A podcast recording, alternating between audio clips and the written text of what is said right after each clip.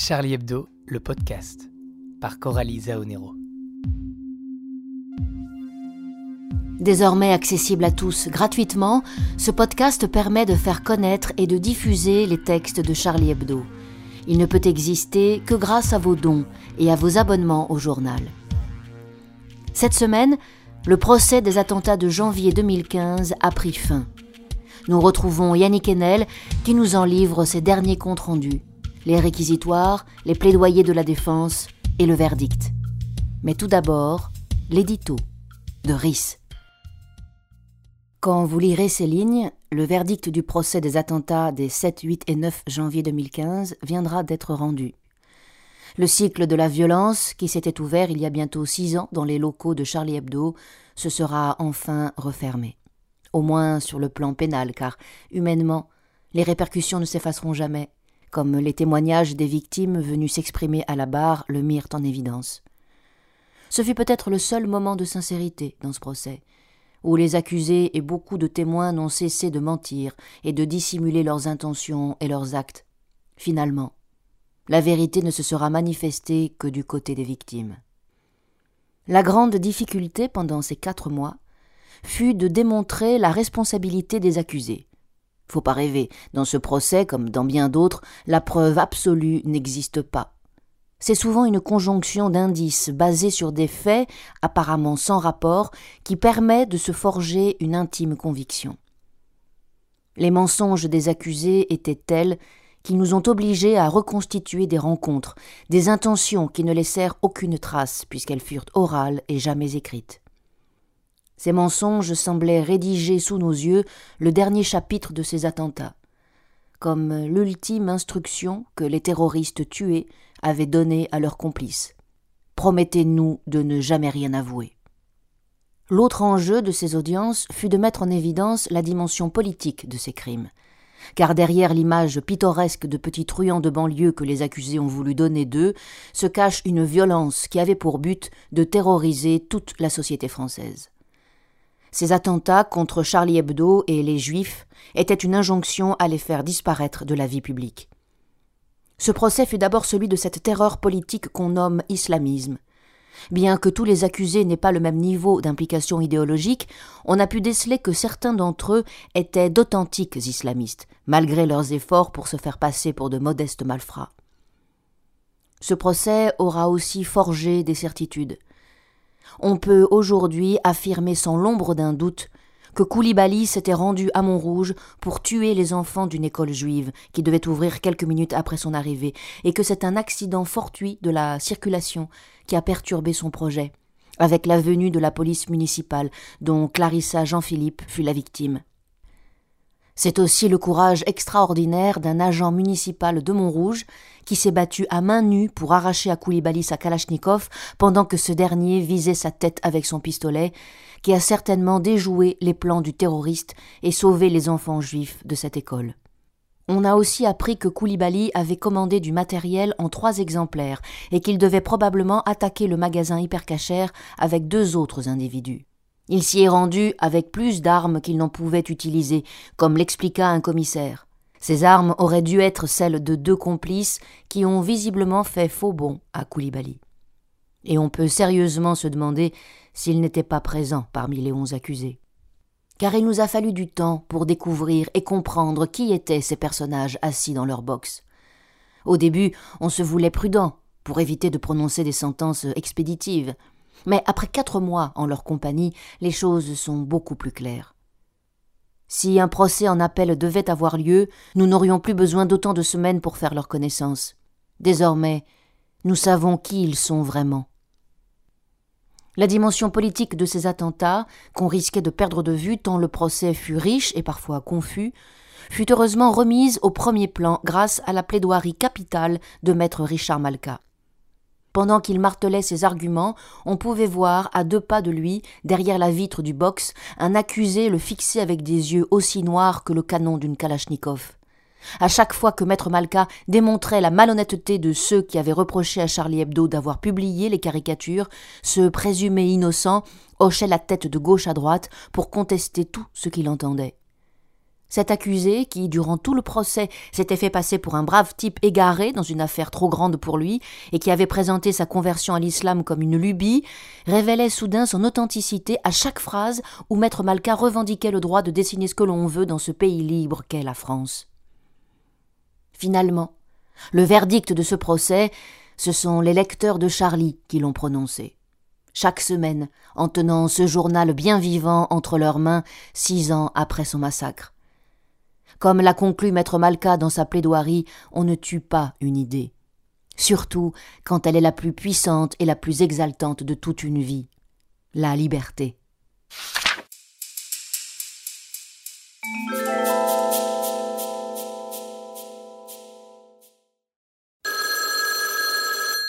Bonjour, vous êtes bien sur le répondeur de Charlie Hebdo. Veuillez laisser un message après le signal sonore.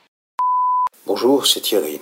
Bon, alors voilà, je suis professeur dans un lycée de province, dans le Jura, et un collègue prof a proposé qu'un espace de l'établissement soit nommé du nom de Samuel Paty, et que cet espace soit dédié à la liberté d'expression. Eh bien, que croyez-vous qu'il soit advenu de cette proposition d'hommage, de mémoire et de projet pédagogique? Ce nom est inutile, ça ne sert à rien, les élèves sont indifférents, c'est pas sain, c'est un homme ordinaire, c'est un fonctionnaire pas engagé, il faisait juste son travail.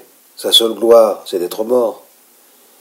Tout ça n'est que la collecte de propos de professeurs entendus lors de l'Assemblée générale amenée à en débattre. Le nom de Samuel Paty sera finalement mis aux voix dans un sondage. Ne pas donner de nom, il y a un mot qui désigne cela. Il nous vient directement du latin. Ignominia. De in, sans, et non. C'est l'ignominie. Voilà, je voulais juste témoigner. Je vous salue. C'était Thierry.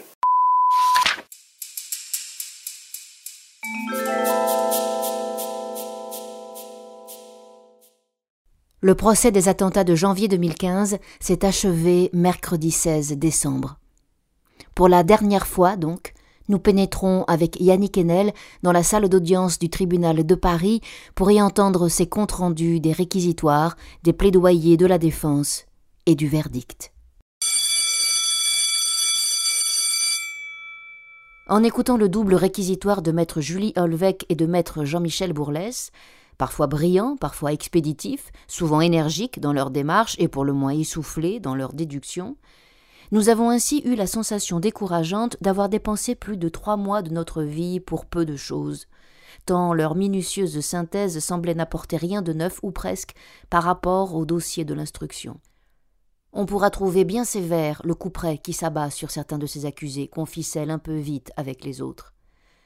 Je pense en particulier à Catino, qui se retrouve contre toute logique psychologique crédité d'une participation à une entreprise criminelle terroriste parce qu'il aurait vu Koulibaly ou vu Polat qui a vu Koulibaly.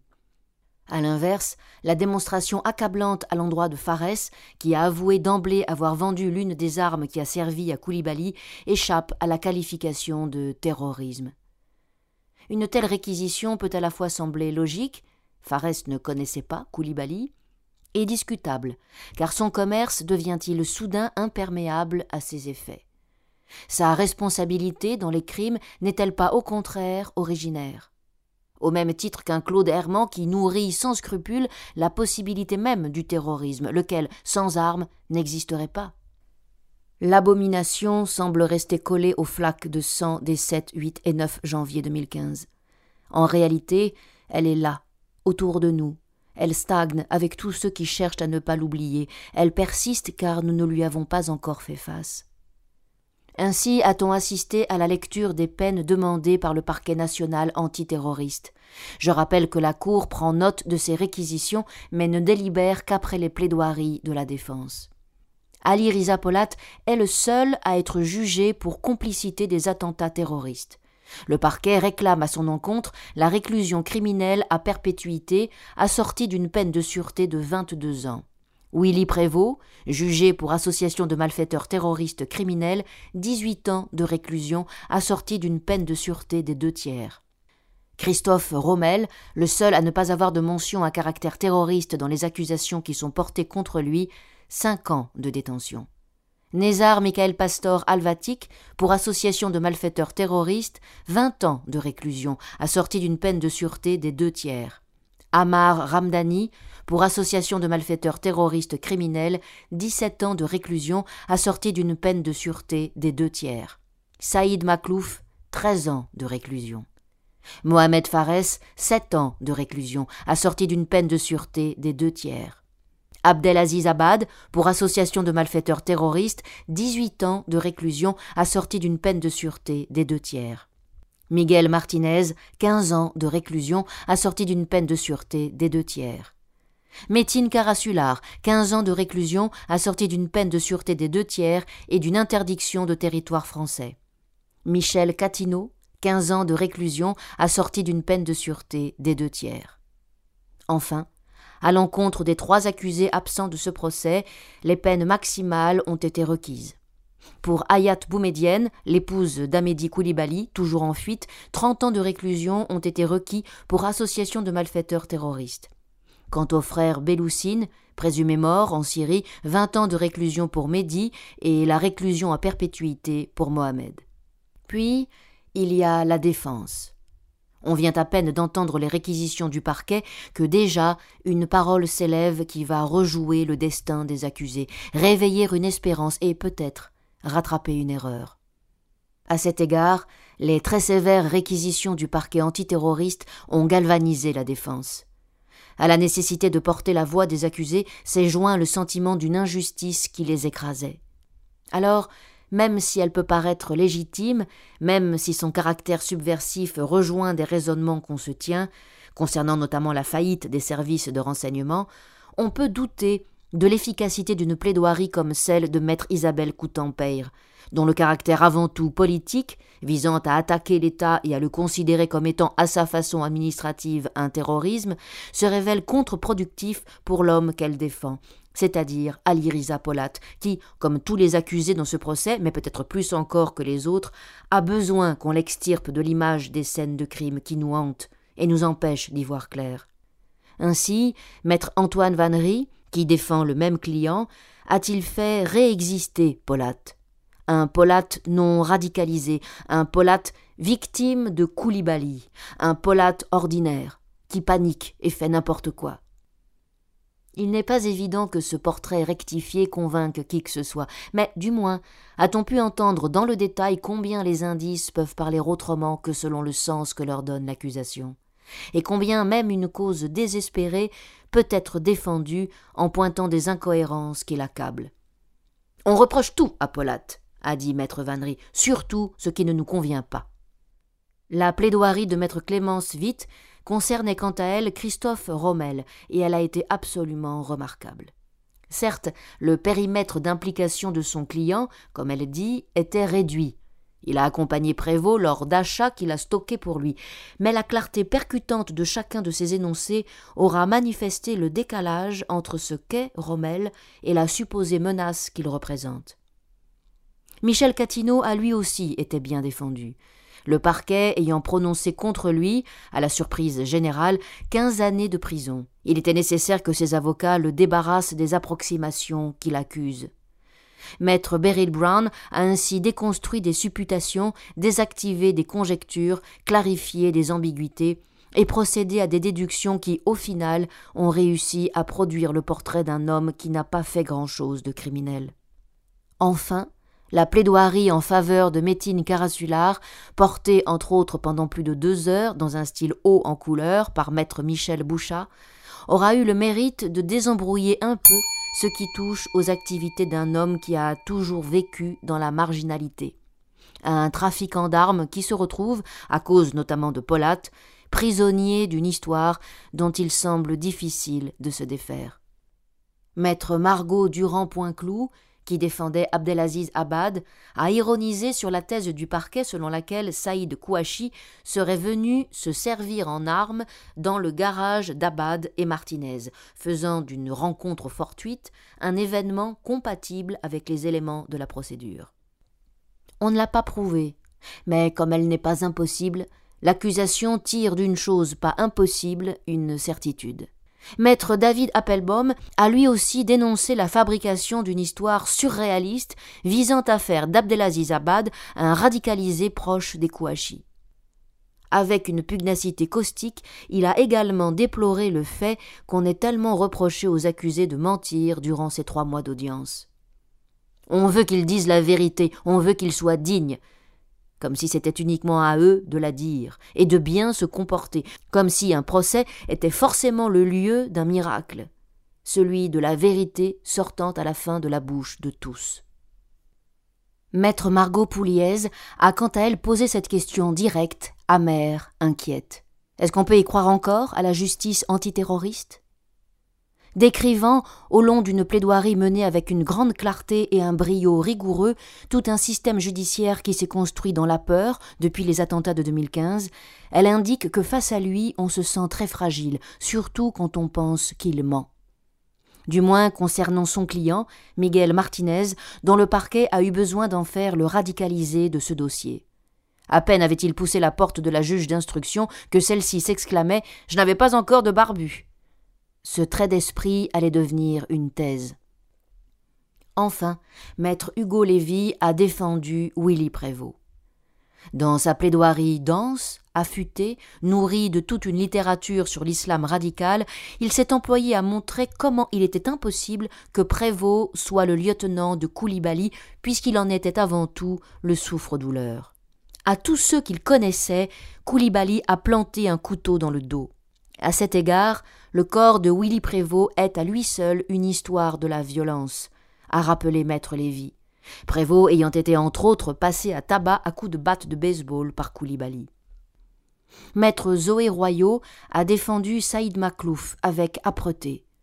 À la violence de l'accusation, à la violence de ce qu'il vit depuis qu'il est incarcéré, elle a opposé une autre violence, celle d'une révolte qu'il a vu déchiqueter les charges qui pèsent contre son client, au point qu'à la fin on se disait qu'il n'en restait rien. C'est l'effet que produit, sans doute, une défense bien menée. C'est peut-être aussi que Maclouf n'y est pas pour grand-chose. Il y a son ADN sur la lanière d'un taser parce que Koulibaly se serait assis en son absence sur son divan. Voilà tout. Mais que venait faire ici Koulibaly? Enfin, la défense de Ramdani, menée par le tandem Saint-Palais-Pouliesi, a été passionnante. Nous étions au cœur du dossier, et quelle que soit notre position intime sur ce procès, quelles que soient nos attentes, il faut le dire et être juste, c'est le plus souvent grâce à la défense que nous affrontons enfin le cœur des faits, leurs détails, les trajectoires d'engrenage, les simultanéités. Il a parfois semblé, en écoutant la longue et très précise plaidoirie de maître Daphné Pugliesi, que nous apprenions enfin certaines choses après trois mois. Le dossier des ventes d'armes, tenu à l'écart par l'instruction, tu par l'accusation et brandi de manière beaucoup trop abstraite par la défense, s'est enfin ouvert grâce au travail vigoureux de maître Pugliesi, et l'on a entendu les dates des livraisons, on a eu les prix, les noms, et l'on a donc pu comprendre et peut-être admettre, ou même être convaincu, que Koulibaly avait donc déjà sa filière d'achat et qu'il n'avait donc pas besoin de tous ceux qui sont dans le box. Selon elle, Ramdani est avant tout un escroc ami de Koulibaly, qui n'a pas pu faire partie du cercle de confiance de celui-ci, et n'a donc pas pu être au courant de ses projets terroristes, encore moins y participer, parce que Koulibaly ne se confiait qu'à des extrémistes. Qu'on soit convaincu ou non par la démonstration de maître Pugliesi, on a eu l'impression qu'un travail colossal avait été fourni par elle en nous rappelant que Koulibaly avait autofinancé ses crimes et possédait 60 200 euros obtenus grâce à ses escroqueries, elle nous a appris soudain que les attentats lui avaient coûté 12 500 euros. Ce chiffre nous a glacés. Non pour son montant, mais parce que nous était redonné brutalement à entendre que le crime est chiffrable, que la tuerie est une dépense, et que la mort de dix-sept personnes coûte de l'argent. On a eu l'impression, en fin d'après-midi, que sa pile de dossiers bleus, posée sur la vitre de la barre, et qu'elle ouvrait pour en sortir des informations précises, parfois inédites, contenait encore d'autres vérités, et que peut-être l'une d'elles aurait suffi à éclairer cet effrayant trou noir qu'est le dossier incomplet, frustrant, tragique et inacceptable des attentats de janvier 2015. Mais laquelle? Quelle vérité? Nous avons beau l'exiger pour les morts, pour les survivants, pour les accusés eux-mêmes, elle reste manquante, falsifiée. ou illisible. Et si l'on a eu hier après-midi la sensation que maître Pugliesi s'en était approché au plus près, nous avons vu aussi, en un éclair mélancolique, ces dossiers bleus s'éloigner et glisser peut-être dans l'oubli, comme ces cartons qui s'entassent au fond d'un grenier et contiennent une lettre que personne ne lira plus.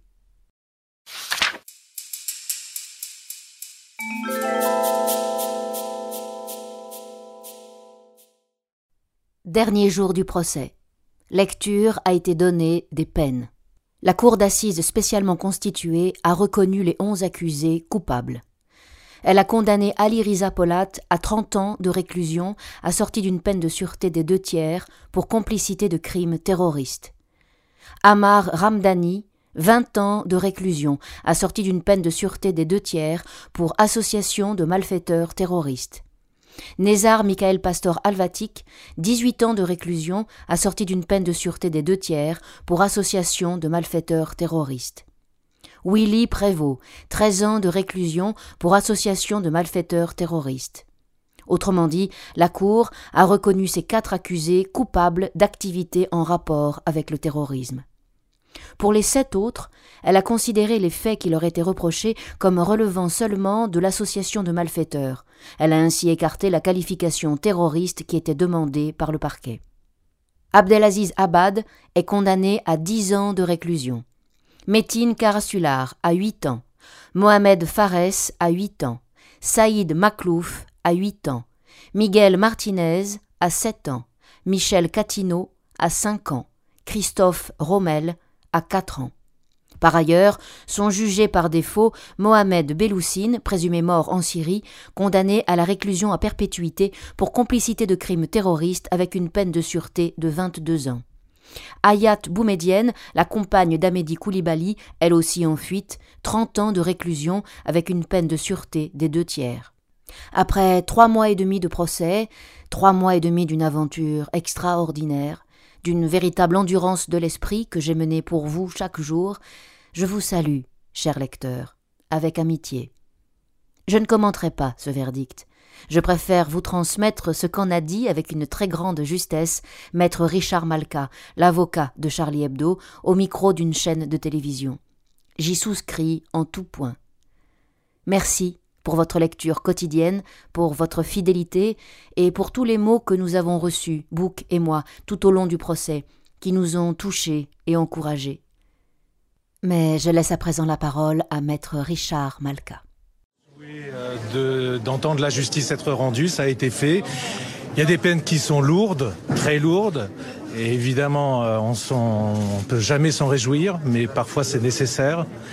Il y a des peines qui sont plus légères que ce qui avait été requis parce que les juges ont estimé que euh, certainement il n'y avait pas assez de preuves pour retenir les circonstances aggravantes et ils ont eu raison de le faire si c'est euh, leur euh, l'appréciation qui a été les leurs. Donc voilà, il n'y a pas à commenter, il y a à prendre acte de ces peines. Maintenant, ce qui est peut-être plus important, c'est le message qui est délivré par la société française au travers de sa justice.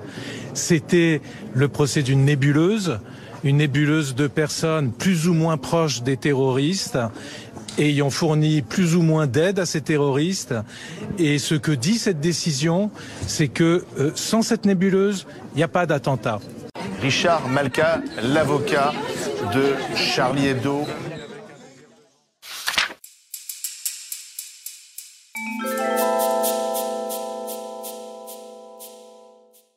Yannick Enel nous emmène à présent dans les coulisses d'un procès qui aura explosé toutes les limites. Yannick Enel au pays de la justice.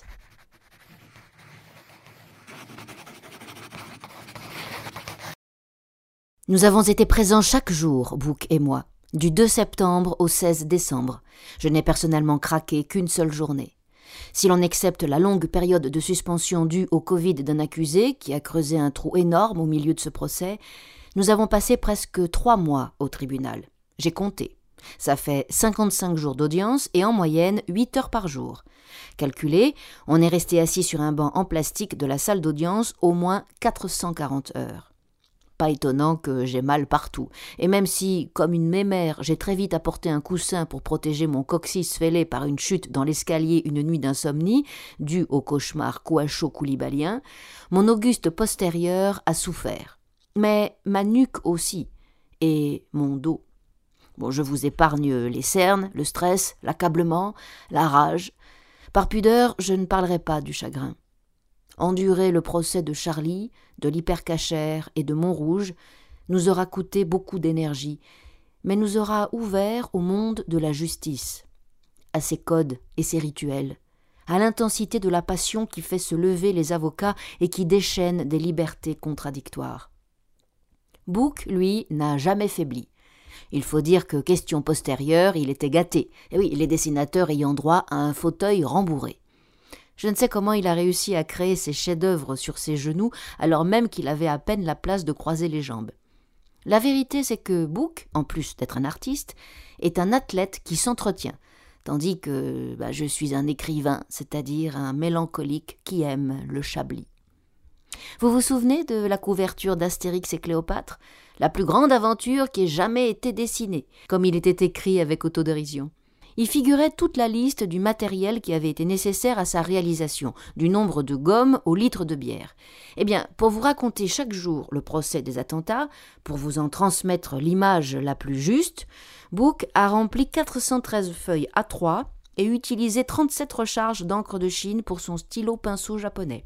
Il a épuisé une boîte entière d'aquarelle et vidé deux seaux de deux litres d'eau. Deux blocs de papier blanc, un de papier aquarelle et un autre de papier craft, d'une cinquantaine de pages chacun, ont été nécessaires pour que chaque jour vous puissiez voir ce qu'on n'a pas le droit de photographier ni de filmer, et qui, d'ailleurs, même si on en avait le droit, n'apparaîtrait pas, car seul le dessin capte l'insaisissable. Quant à moi, gigotant sur mon banc pendant 440 heures pour épargner mon coccyx, j'ai noirci deux gros cahiers de 400 pages, soit 800 pages de notes, et vidé le tube d'encre de 21 stylobilles bic. Je me suis réveillé à 4h30 tous les matins pour écrire ma chronique et l'envoyer à 7 heures à notre chère équipe web. Julia, Natacha, Lorraine, Laure et Xavier, avant de filer au tribunal, ce qui fait 165 heures d'écriture. Je fais le calcul pour la fiche de paix. Au final, j'aurais donc écrit à peu près 300 pages, c'est-à-dire, pour être précis, 428 293 caractères. Pour accomplir ce devoir quotidien, je ne sais à quoi carbure Book, même si je soupçonne des vertiges secrets, un homme qui court chaque jour est-il réellement sain? Mais moi, j'ai eu besoin de seize tubes d'efferalgan, de huit tubes de guronzan, mais aussi de bonnes doses de guarana et de diverses vitamines. Je resterai pudique sur la consommation excessive de vin blanc occasionnée par la pression, et ses conséquences en termes de cholestérol, que je compte bien mettre sur le compte des dégâts collatéraux. Le cholestérol, chez Charlie, relève-t-il de l'accident de travail? Ah, J'attends une réponse des syndicats. Alors, qu'avons-nous vécu en entrant dans ce pays inconnu, comme l'appelle Bouc?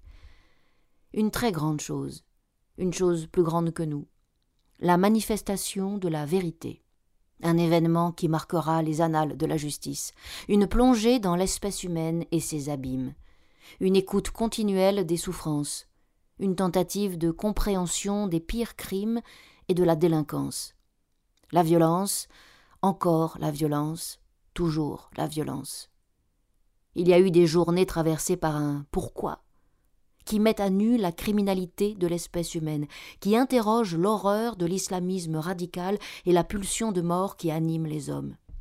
Des journées entières à se pencher sur les engrenages secondaires qui occupent le fond réel des passions humaines, et le cœur informulable et pathétique des actions qui conduisent au malheur. Il y a eu, sous nos plumes, l'assemblée des vivants qui ne brûlent que pour les morts. Il y a eu des réalités étrangères à toute preuve et qui, peut-être, n'existent qu'à travers l'esprit.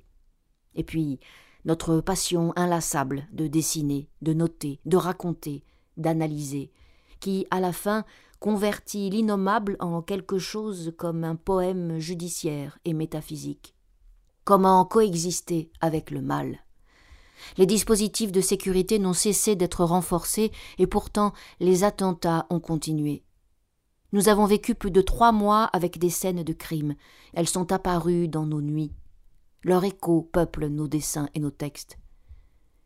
Il y a un moment, lorsqu'on écrit le matin avant le lever du jour, lorsqu'on dessine longuement à l'audience, où l'on rejoint ce point de solitude qui contient le monde, où l'on devient capable de lire l'invisible.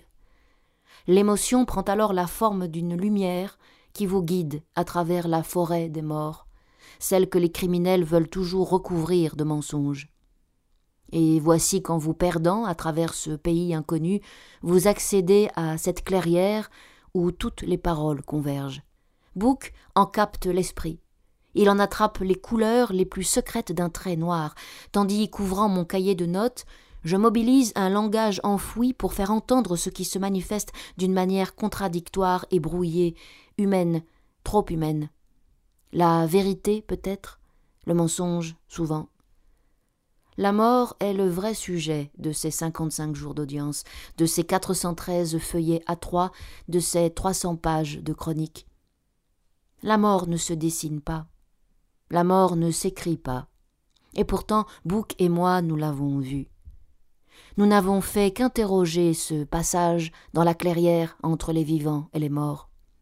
Et grâce au procès, nous avons appris que les humains sont vivants parce qu'ils parlent des morts.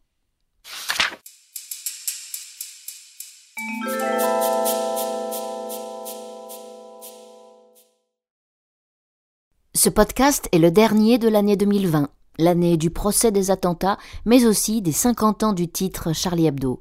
Alors, en cadeau de Noël, et pour nous quitter joyeusement, on vous emmène en 1970.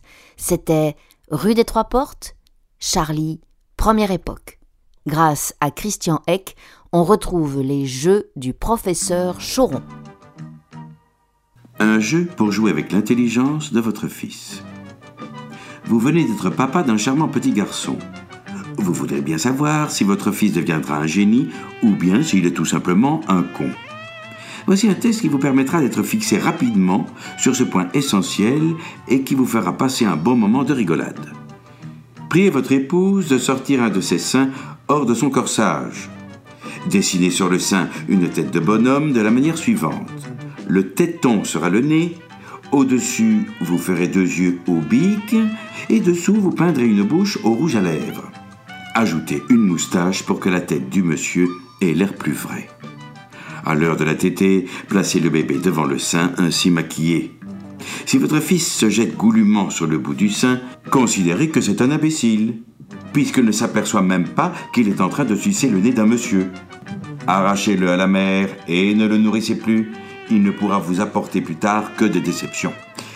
Si votre fils considère avec attention le sein maquillé et qu'il pose des baisers tout autour du téton, considérez que son intelligence est vive puisqu'il a reconnu le monsieur et qu'il lui dit bonjour.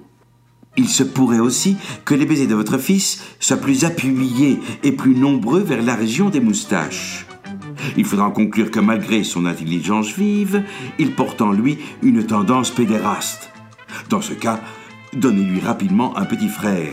Si plus tard il lui faut un petit ami, il est évidemment préférable qu'il le trouve dans sa famille plutôt que chez les étrangers.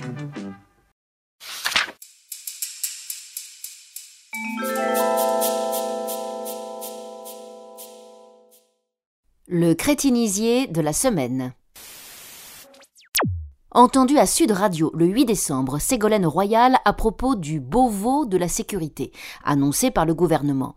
Vous croyez qu'il y a beaucoup de gens qui connaissent l'adresse du ministère de l'Intérieur?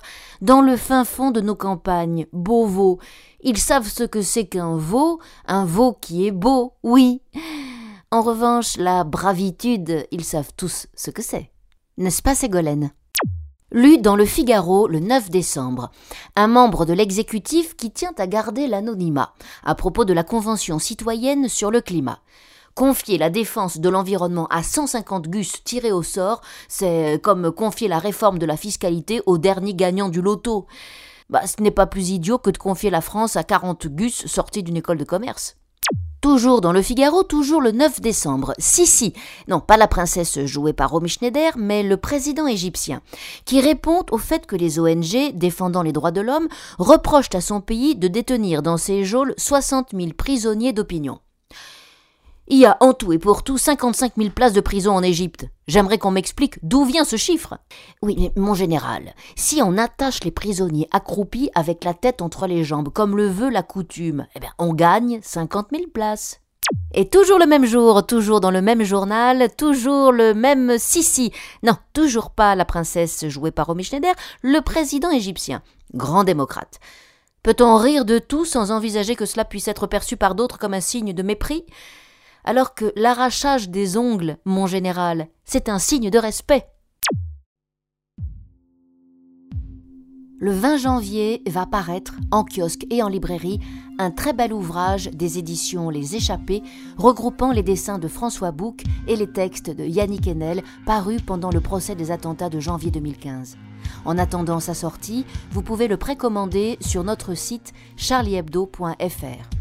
Sur le site, vous trouverez aussi les dessins de Bouc, de Coco, de Félix, d'Alice, de Juin, de Fools, de Rhys, de Biche, de Salch, de Villemin, de Willem, de Cooper, de Guiduche, de Diem. Et vous aurez également accès à toutes les chroniques, aux dossiers, aux enquêtes menées et écrites par la rédaction, ainsi qu'à tous les podcasts parus depuis le début du procès, c'est-à-dire depuis le mois de septembre. N'hésitez pas à le partager et à soutenir sa diffusion en vous abonnant au journal. Vous pouvez aussi nous suivre sur les réseaux sociaux et participer à la diffusion de nos posts. Merci à Christian Eck et à Alain Langlais. Et encore et toujours merci à Julien Frison pour l'annonce, Louis Rigou pour le jingle et Julia pour le mixage. À l'année prochaine pour le nouveau Charlie Hebdo, le podcast.